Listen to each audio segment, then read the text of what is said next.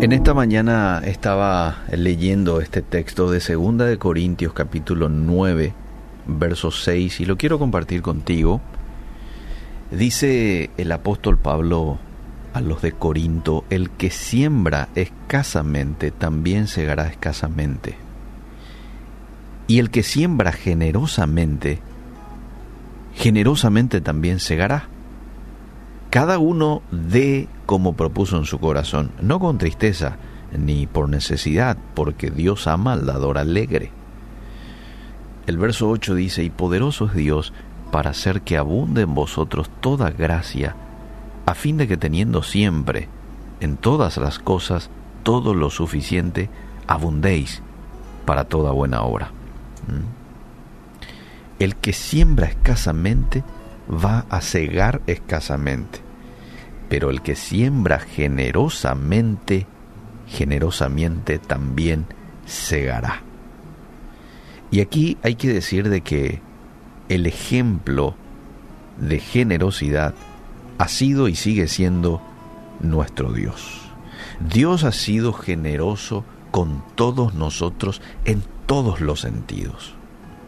Fíjate vos que, de acuerdo al Salmo 139, verso 13, nos formó en el vientre de nuestra madre con ternura, con amoroso cuidado, nos dio vida, creó el mundo en el que vivimos, nos ha dado aire para respirar, agua para beber, alimento para comer y todo lo necesario. Ha dado estos regalos a todas las generaciones y no ha negado ninguno, a pesar de lo injusto que muchas veces somos. ¿eh?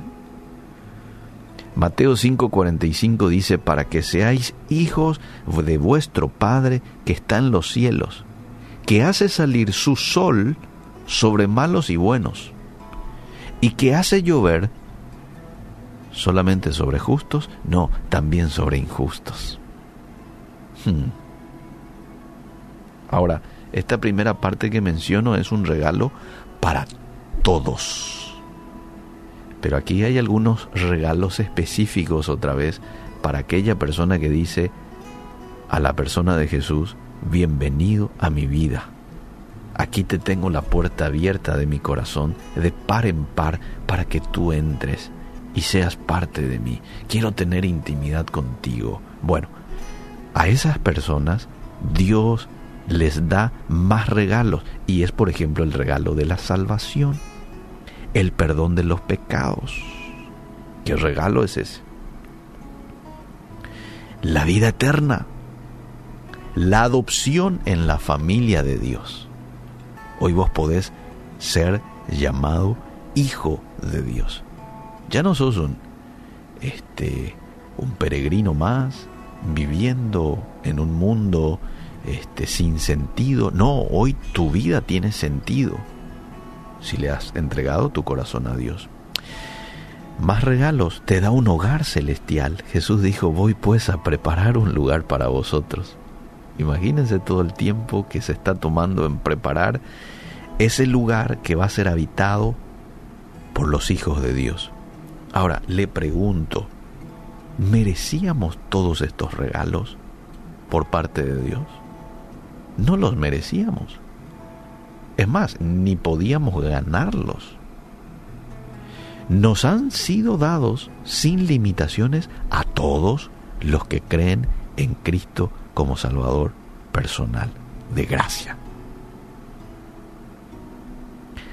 No quiero olvidarme de este otro regalo que tenemos los hijos de Dios, importantísimo regalo, que es el Espíritu Santo que mora en nosotros y que nos ofrece todos los días su amistad, su guía, su sabiduría, no por un tiempo limitado, sino siempre, siempre.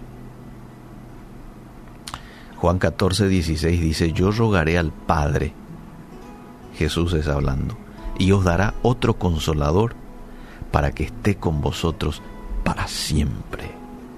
¡Wow! ¿Qué regalo tiene usted? ¿Qué regalo tengo? ¿Qué regalo poseo? La persona del Espíritu Santo, un integrante de la Trinidad, para estar no solamente conmigo, sino dentro mío, siempre. Mis queridos amigos, es tanto lo que Dios nos ha dado, pero cómo luchamos a veces por dar con generosidad, ¿verdad? Cuando se habla tema diezmo, ay, ya saltan algunos diciendo, no, pero eso aquí, eso allá, no está luego aquí, no está allá. Nuestra naturaleza egoísta quiere conservar lo que tenemos para mí, para mi familia, para mis necesidades, mi, mi, mi, mi. Ahora, quiero compartir contigo algunas verdades que nos van a ayudar a vencer esto que está instalado hoy en mucha gente, en nuestra sociedad, el egoísmo, y convertirnos en dadores generosos. Atende estas verdades. Cuando yo doy con generosidad, estoy imitando a Jesús al dar con sacrificio. Él dio hasta su propia vida. Él dio su comodidad en el cielo, entregó todo por venir y ser parte, ser uno más, ¿no? Y darnos el regalo de la salvación. Ahora, cuando yo doy con generosidad, también estamos honrando al Padre Celestial al obedecer su mandamiento de dar. Porque este mandamiento no es que se lo da su pastor o yo aquí, no, es un mandamiento de Dios. Entonces vos estás honrando a Dios obedeciendo este mandamiento. Cuando yo doy con generosidad, damos a Dios oportunidad para bendecirnos al compartir con otros. Qué gran verdad es esta, verdad bíblica.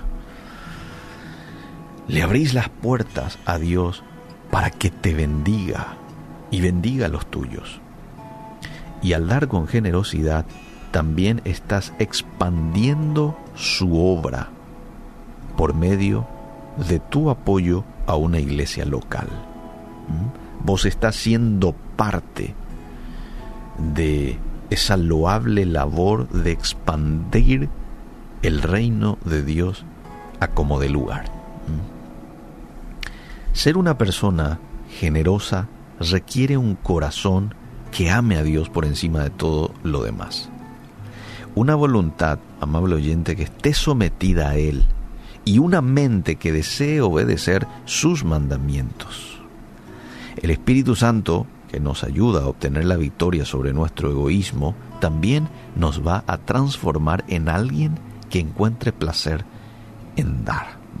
No te olvides hoy de que Dios ama al dador, pero al dador alegre, aquel que no da por necesidad o porque tengo que dar, sino que aquel que ha entendido su propósito en esta tierra, aquel que ha entendido lo bueno y generoso que ha sido Dios con uno mismo y cómo yo no voy a responder de una manera también generosa. Generosa con Dios a través de ser generoso con los demás.